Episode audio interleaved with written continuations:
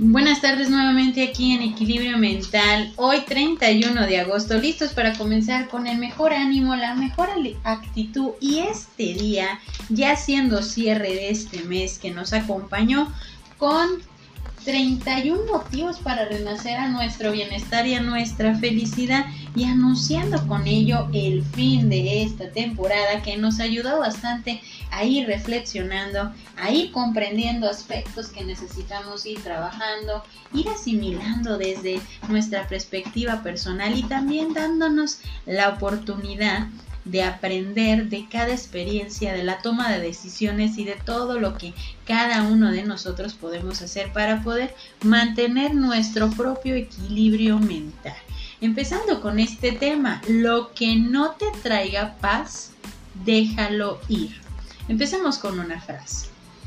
Soltar no es abandonar ni olvidar, es simplemente dejar en libertad y ser y dejar ser, sin presionar, ni ahogar, ni obligar, ni imponer, mucho menos apegarse a algo que se dice tener o se cree poseer.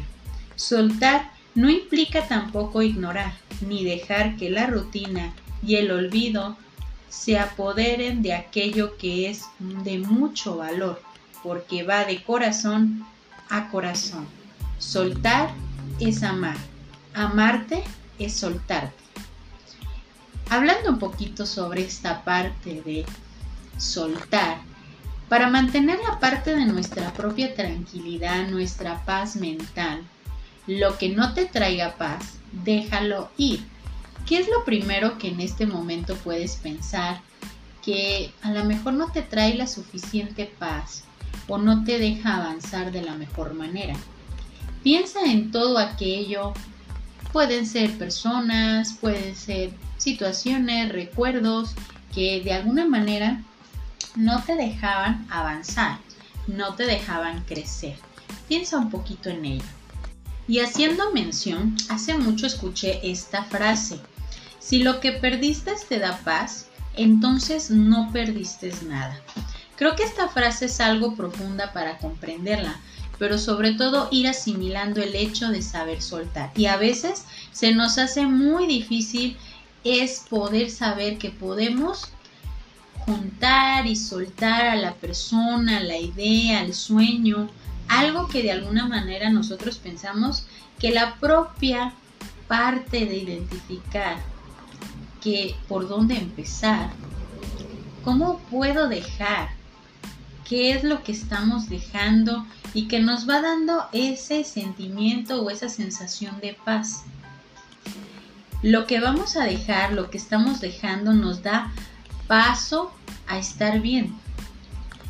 A veces podemos dudar, a veces podemos tener esas grandes dudas de saber si lo que estamos haciendo nos va a ir colocando ante la propia estabilidad o de alguna manera solamente estamos perturbados en ese momento.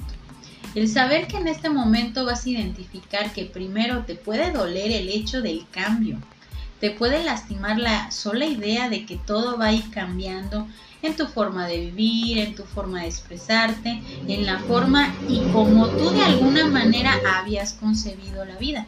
Con esto y que de, es, de un de repente vas a cambiar.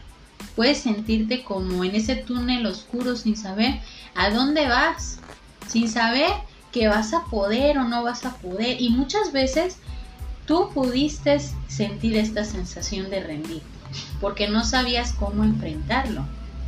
Y creo que esta es la parte más difícil de comprender. El hecho de que las cosas van a cambiar, pero tienes que empezar a frenar un poco ese temor. Frenar un poco es la inquietud de no saber cómo vas a enfrentar la vida, detenerte y darte permiso de pensar en todo lo que tú has vivido, lo bueno, lo malo, lo complicado y también lo que causó dolor. Porque todo ese aspecto nos ayuda a entrar en nuestra parte de ideas, en lo que nosotros necesitamos para poder enfrentar la vida y tener esa paz de dejar lo que ya no te está ayudando a crecer. Y creo que esa es la parte más difícil, soltar.